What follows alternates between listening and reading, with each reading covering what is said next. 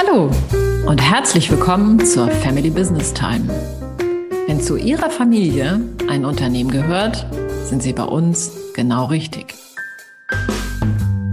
Denn Family Business Time ist der Podcast für Familienfrieden im Familienunternehmen. Herzlich willkommen zu dieser Folge.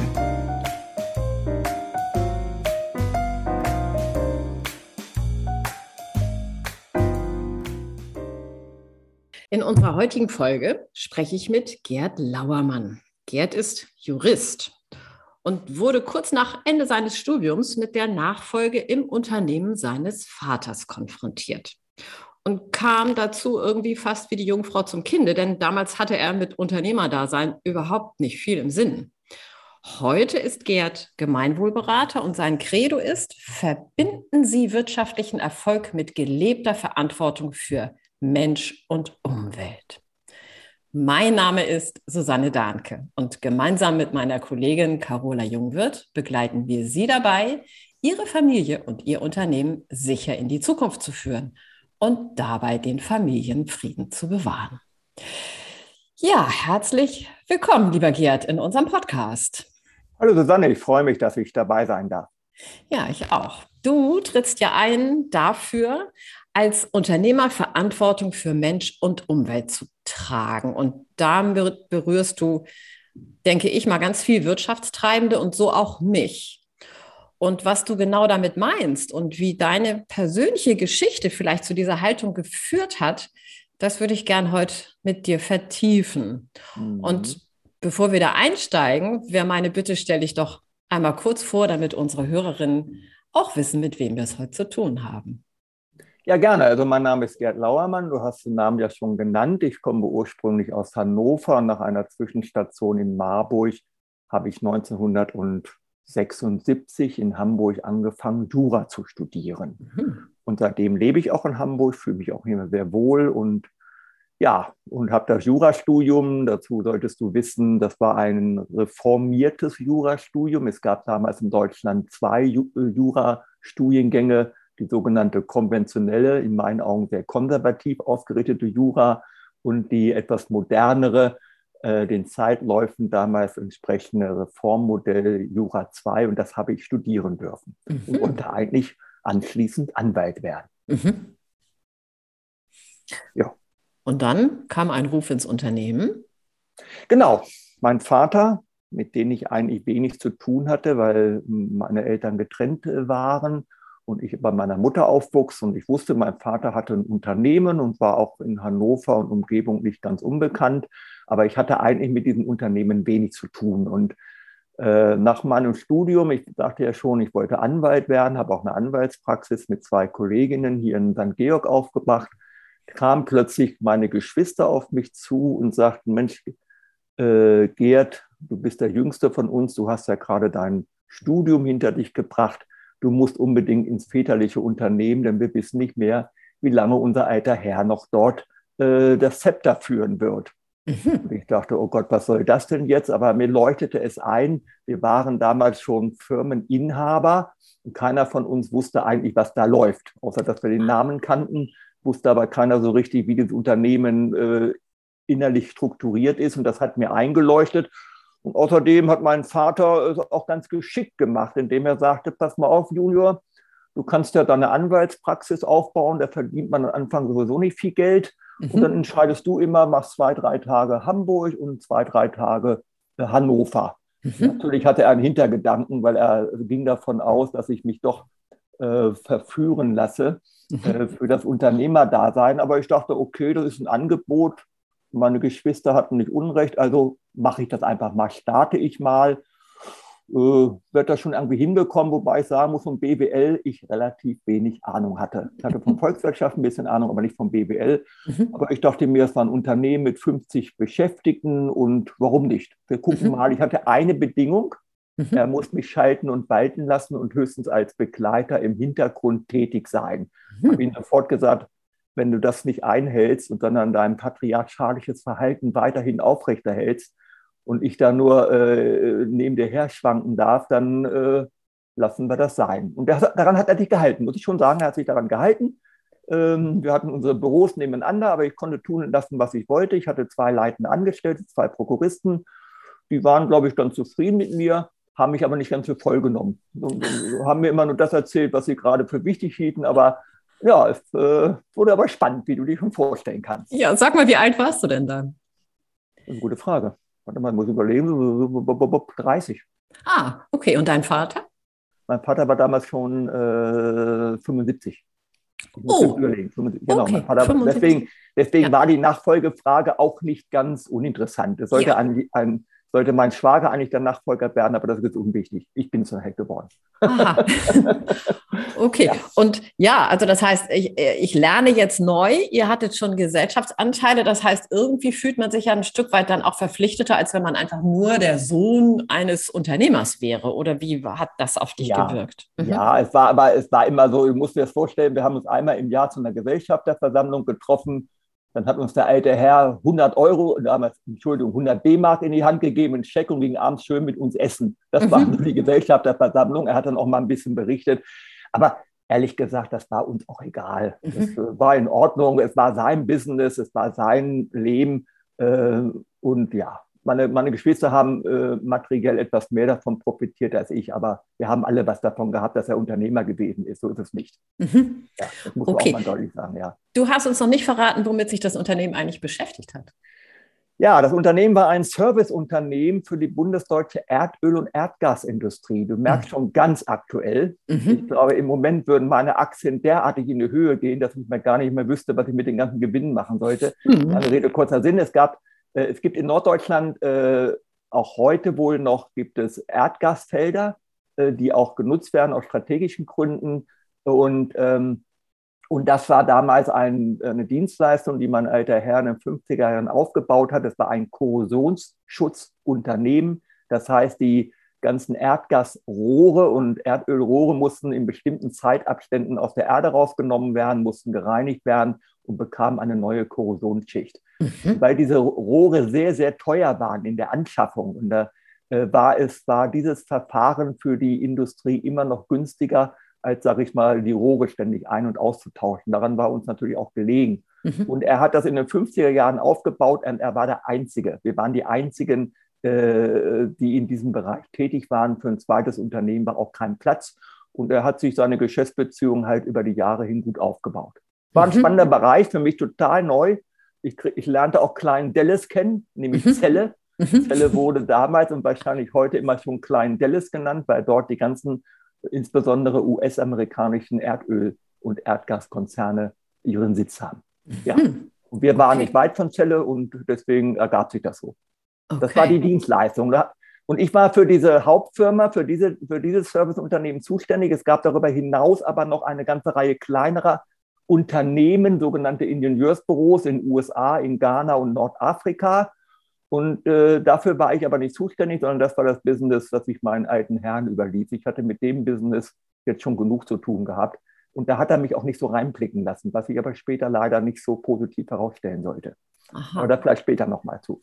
Okay, und jetzt mit diesem Business wart ihr Deutschland, Europa, weltweit unterwegs? Oder wie muss ich mir das äh, vorstellen? Äh, mit diesem Business waren wir in Deutschland, insbesondere in Norddeutschland, also in Niedersachsen unterwegs. Aha, es gab in Süddeutschland, gibt es noch das ein oder andere Erdgasfeld damals, ich glaube auch in Hessen, aber wir waren der Schwerpunkt, glaube ich, 80, 90 Prozent unserer Erdgasvorkommen liegen in Niedersachsen. Mhm. Okay. Das kommt, kommt, von der Nordsee über Holland und zieht sich nachher bis hoch nach Rügen. Okay.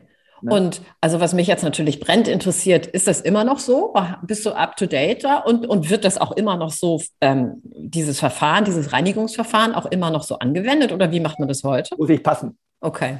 Aber ich muss dir ganz offen sagen, das passt ganz gut. Ich hätte enorme Probleme gehabt äh, mit Fracking, weil das wäre natürlich die Dienstleistung für das Unternehmen, ja. Ich weiß jetzt gar nicht, wer der, wer der, Nachfolger geworden ist, ob die zum Beispiel in dieser Richtung aktiv sind. Mhm. Und da hätte ich dann wirklich mit meinen späteren unternehmerischen Ansichten große Probleme bekommen. Ja, da kommen wir gleich nochmal hin. Ja, genau. ähm, es, es, schwingt so sozusagen bei mir im Hintergrund, dass die Dienstleistung, die ihr damals angeboten habt, könnte man die aus heutiger Sicht als nachhaltig bezeichnen? Du merkst schon, ich stocke ein bisschen. Ja. Ich könnte sagen, ja. Okay. Es war ein Recycle, es war ein, Re ein Recycle-Verfahren. Insofern könnte man das schon als nachhaltig bezeichnen. Aber äh, natürlich die ganze CO2-Problematik und so weiter, die haben wir natürlich in vollen Umfange, sag ich mal, äh, damals schon benutzt. Es spielte offen gestanden in den 80er Jahren noch, noch keine Rolle. Ganz genau. Keine.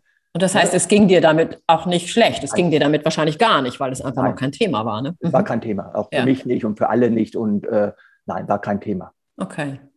So, und nun klingt es ja nach einem florierenden Unternehmen. Und ich weiß ja, du bist da jetzt inzwischen nicht mehr beschäftigt. Was ist dann passiert? Wie ist es weitergegangen mit dem Unternehmen und dieser Dienstleistung? Naja, wir haben dann, ähm, ich will mal so sagen, ich habe es schon angedeutet, das Unternehmen, äh, will ich gar nicht lange drum rumreden, hat sechs, äh, ich habe 84 begonnen und ging Anfang 91 äh, in Konkurs. Mhm. Das hing damit zusammen, dass mein alter Herr ein Nordafrika-Abenteuer begangen hat, was sich ganz toll anhört, aber darauf werde ich jetzt gar nicht viel erzählen, weil dann kommen wir gar nicht mehr mit der Zeit hin. Da ist er total äh, verlustig gegangen. Und er hat aber, um dieses Geschäft in Nordafrika zu finanzieren, hat er die gesamte Unternehmensgruppe gegenüber der äh, Bank, die ich jetzt mal nicht nennen werde, verpfändet.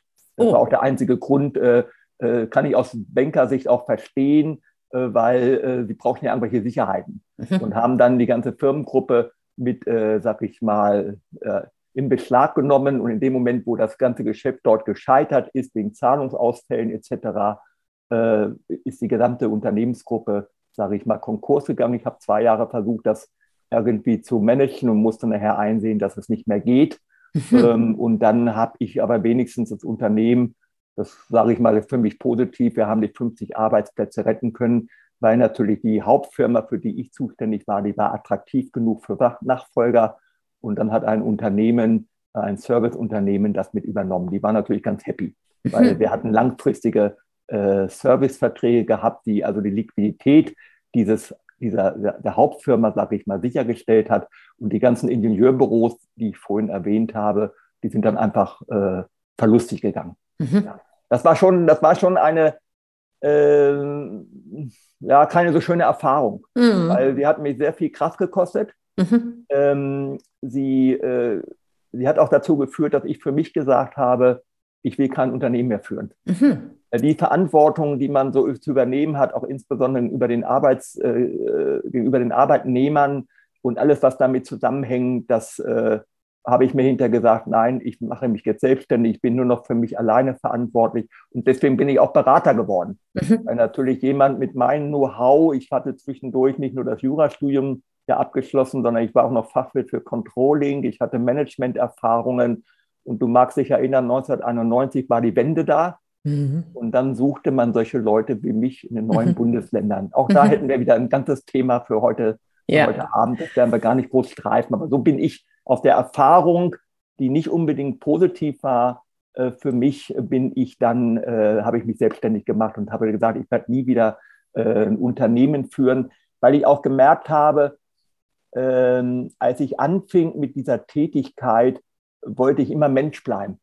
Mhm. Und ich habe ganz schnell gemerkt, wenn du Unternehmer bist, äh, in so einer Gruppe, dann bist du einfach auch den Verwertungsbedingungen des Unternehmens unterworfen. Da kannst du als mhm. Manager gar nichts mehr machen. Mhm. Ich durfte keinen Urlaub mehr machen, ich wurde dumm angeguckt und also das war schon eine Zeit, wo ich mir gesagt habe, nein, wenn du in so einer Verantwortung stehst, musst du bestimmte Spielregeln beachten und, äh, und du hast keine Chance. Ich hatte ja auch mhm. keine Chance in der Gestaltung. Ich bin ja in ein laufendes Unternehmen reingekommen, ja. äh, konnte es gar nicht nach meinen, nach meinen Gutdünken, sag ich mal, entwickeln. Das ist was anderes, wenn ich Start-up-Unternehmer bin. Mhm. Dann, dann, habe ich die Vorgaben, habe das Konzept.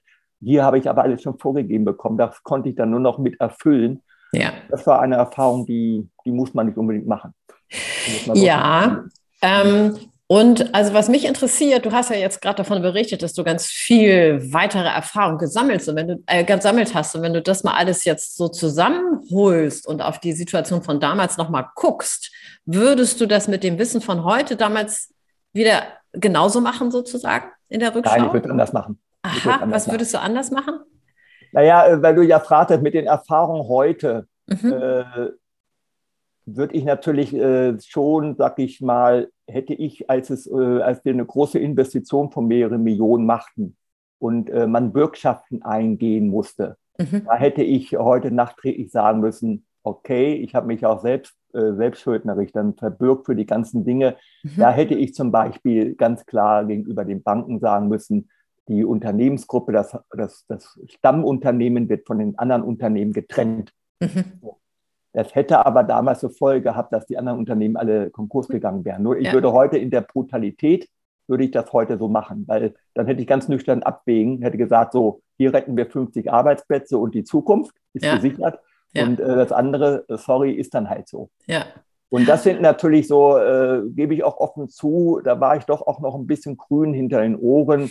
Ich habe natürlich nicht so die, die äh, die Härte gehabt, die man einfach im, Unternehmer, im Unternehmerleben haben muss, besonders wenn man in Krisensituationen ist. Mhm. Da gab es natürlich dann schon auch die, äh, die persönlichen Abhängigkeiten gegenüber meinen alten Herren, muss man ja. einfach mal anlegen. Ja, das würde mich interessieren. Darf ich danach fragen, wie ist der damit umgegangen? Also für den muss das ja ein Trauerspiel gewesen sein, dass am Ende sein Unternehmen ja, kurz vor der Insolvenz und dann verkauft ihn, wurde und nicht in der Familie ein, blieb. Mhm. Ja, für ihn war es ein Verlust. Er ist, kann man ruhig hoffen, nach 30 äh, Jahren sagen, er ist, er ist, drei Monate nach dem Konkurs ist er gestorben.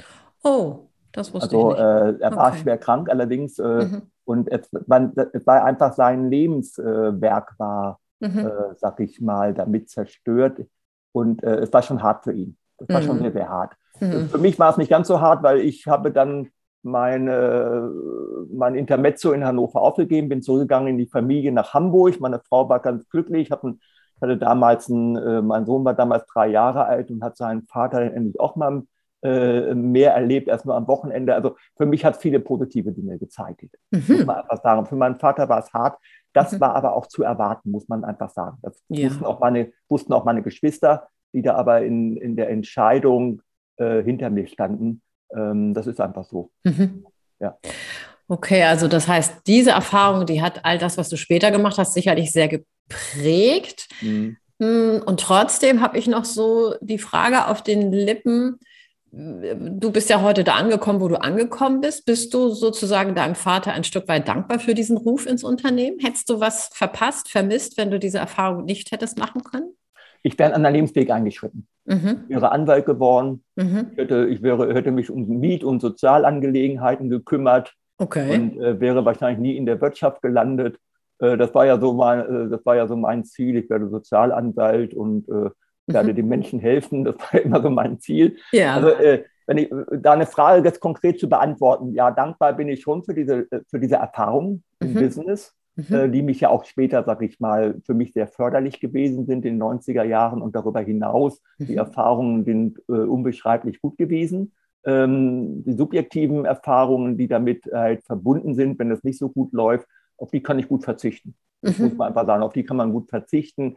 Äh, und ähm, ich habe natürlich auch für mich mitgenommen, dass ich gemerkt habe, so ein Unternehmerleben, und das war eigentlich Usus, das war das war, in meiner Generation war das früher üblich, dass, ein, dass der Unternehmer, ein mittelständischer Unternehmer, hat die ganze Woche über seine 60 Stunden gearbeitet. Ja. Ich bin im Jahr 75.000 Kilometer mit einem Wagen gefahren. Das gehörte zum Alltag. Und wenn ja. da mal einer sagte, ich gehe jetzt mal vier Wochen in Urlaub, dann wurde er schon dumm angesprochen. Ja. Das hat sich, glaube ich, hoffe ich zumindest, wenn ich die Generation meines Sohnes sehe, der ist jetzt 34, mhm. dann muss ich sagen, da ist ein anderes Denken da. Nicht bei ja. allen, aber doch bei vielen. Das muss ja. man einfach nüchtern sagen. In meiner Generation war das überhaupt nicht üblich. Mhm. Und auch diese Erfahrung, die sich immer nur für die Firma da sein und so, wie es mein Vater auch gelebt hat.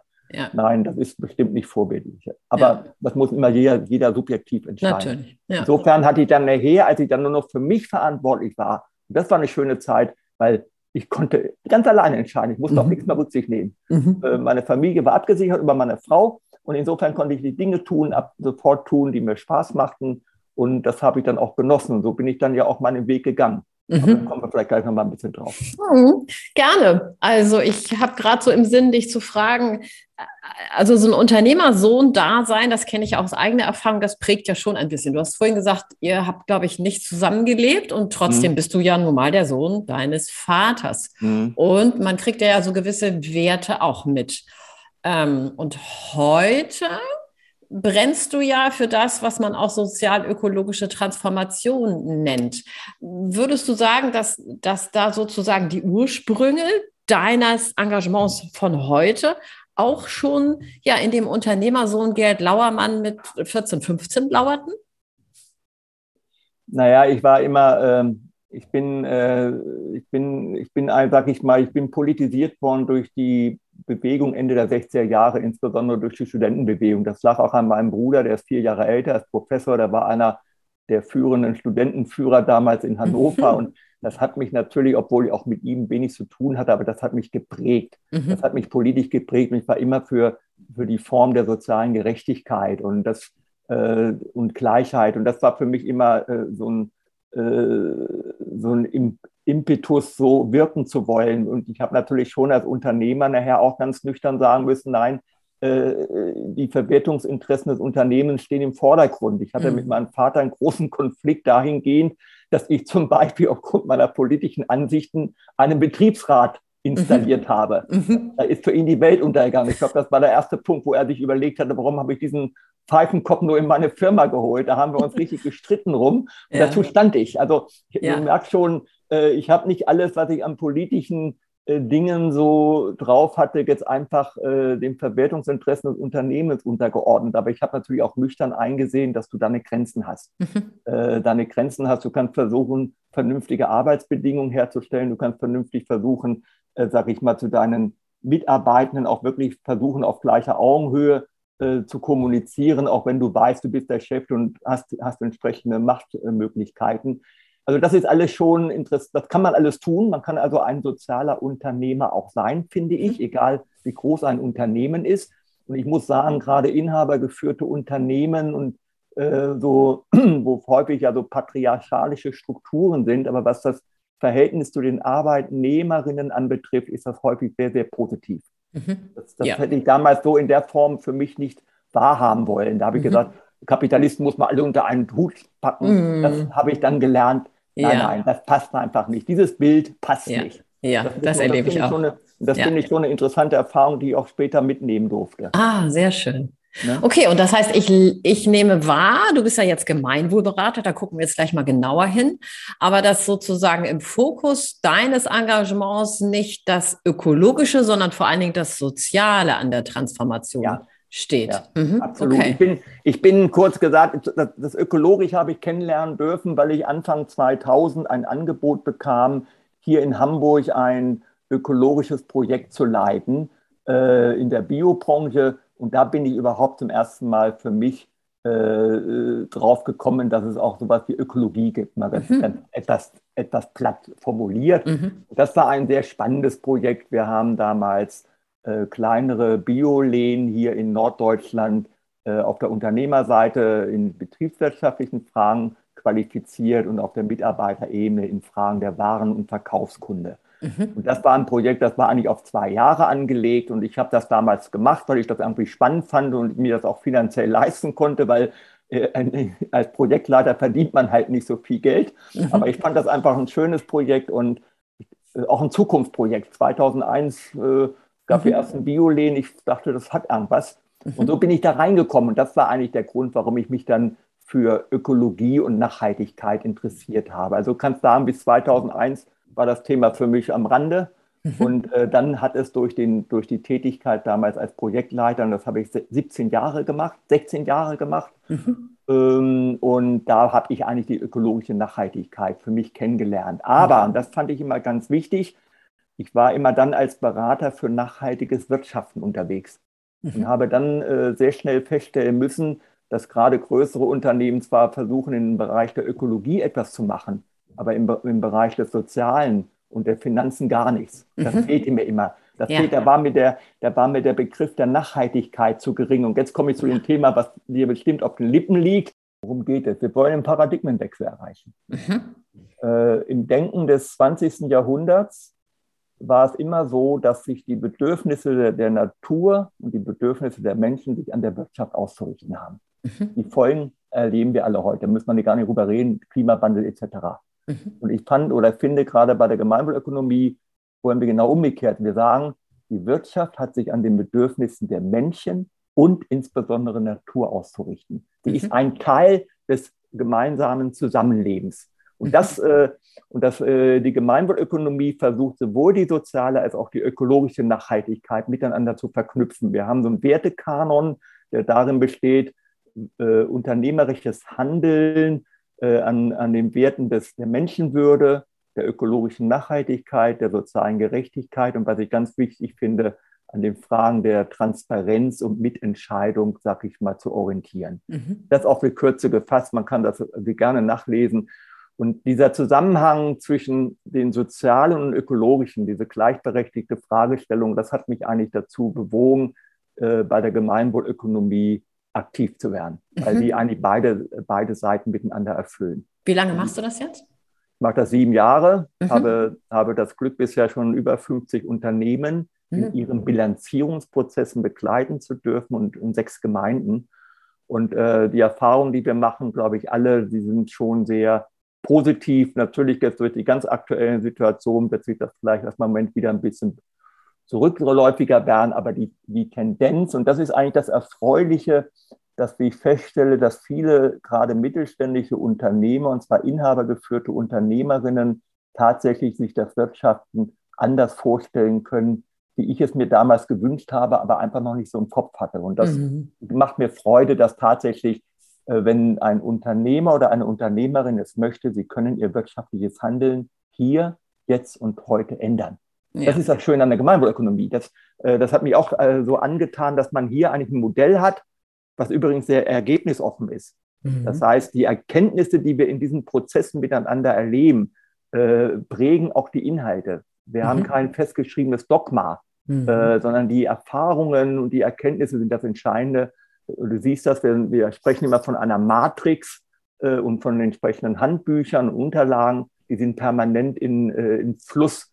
Ja. Ich, äh, ich, bin jetzt bei Unternehmensmatrix 5.0. Ich vermute, in, in nächstes Jahr, übernächstes Jahr haben wir 6.0 und dann haben wir 7.0. Ja. Und das finde ich auch so an diesem Modell so spannend. Wir, mhm. wir machen der Gesellschaft, der Wirtschaft einen Vorschlag wie wirtschaftliches Handeln zum Wohle aller gestaltet werden kann. Und jeder kann es annehmen, muss es aber nicht. Mhm. Ja. Ja, und was mir daran so gut gefällt, ist, dass das eben auch eine ehrenamtlich getriebene Bewegung ist. Also es sind nicht Berater, die damit ihr Geld verdienen, sondern das sind Menschen, die sich einfach genau für dieses Umdenken einsetzen mhm. und eigentlich damit zur aktiven Teilhabe auf verschiedenen Ebenen anregen. Und nicht nur in der Wirtschaft, sondern auch in der Politik, genau. in der Bildung ja. und in der Wissenschaft. Und hier in Hamburg zum Beispiel gibt es ja eine total aktive Regionalgruppe und da haben wir beide, lieber Gerd, uns ja auch kennengelernt. Korrekt, korrekt. Korrekt. Ja. ja. Unsere Zeit ist leider schon oh, schade. zu Ende. Ich danke dir sehr für die Einblicke ja. in deinen Werdegang. Okay. Und freue mich auf all das, was wir gemeinsam für die GWÖ vielleicht noch so aushacken werden. Das werden wir noch machen. Freue ich mich auch. Ich hoffe, ich habe ein bisschen was dazu beitragen können für euren Podcast, den ich übrigens sehr gut finde. Vielen Herzlichen Dank. Dank, lieber Gerd. Danke auch. Kommen wir nun zu unserem Inspirationsimpuls. Was hast du unseren Hörerinnen und Hörern für die Zeit bis zur nächsten Episode mitgebracht, lieber Gerd?